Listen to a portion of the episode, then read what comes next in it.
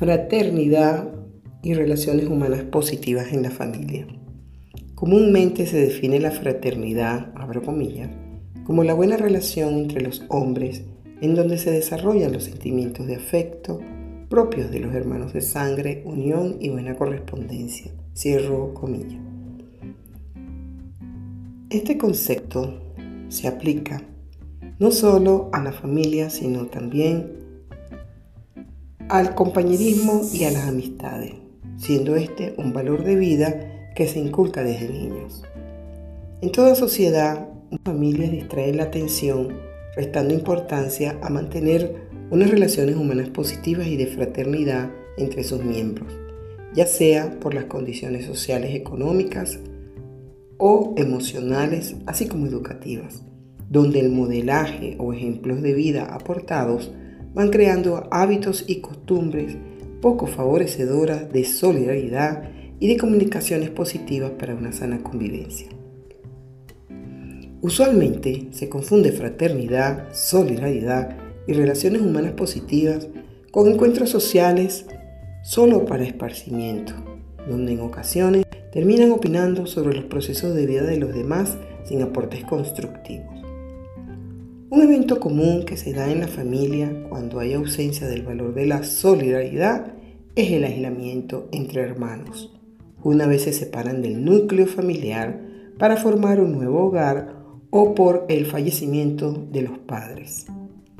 Lo que es significativo, según sean esos hábitos o actitudes, las inseguridades vividas, condiciones sociales y necesidades. También sucede que si a alguno de los miembros de la familia le va mejor que a otros, según sean sus decisiones y acciones, en lugar de provocar alegría, a veces ello provoca tristeza.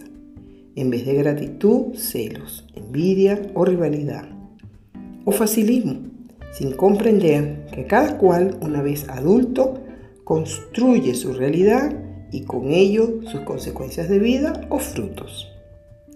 Mantener una sana convivencia en paz y armonía requiere darse cuenta de los demás y hacerse presente en momentos de alguna necesidad, donde estar dispuesto a apoyar para solventar la misma es necesaria, sean estas emocionales, físicas o materiales, con correspondencia en dar y recibir. Esto último es exactamente lo que se entiende por solidaridad y fraternidad valores que se fomentan a partir de la empatía hacia los otros, generando una actitud favorable de ayuda, visualizando y comprendiendo que de nosotros pasar por experiencias de crisis nos gustaría tener algún tipo de apoyo y más si es de la familia. De allí la importancia de educar a los hijos el valor de la solidaridad entre hermanos y con los demás.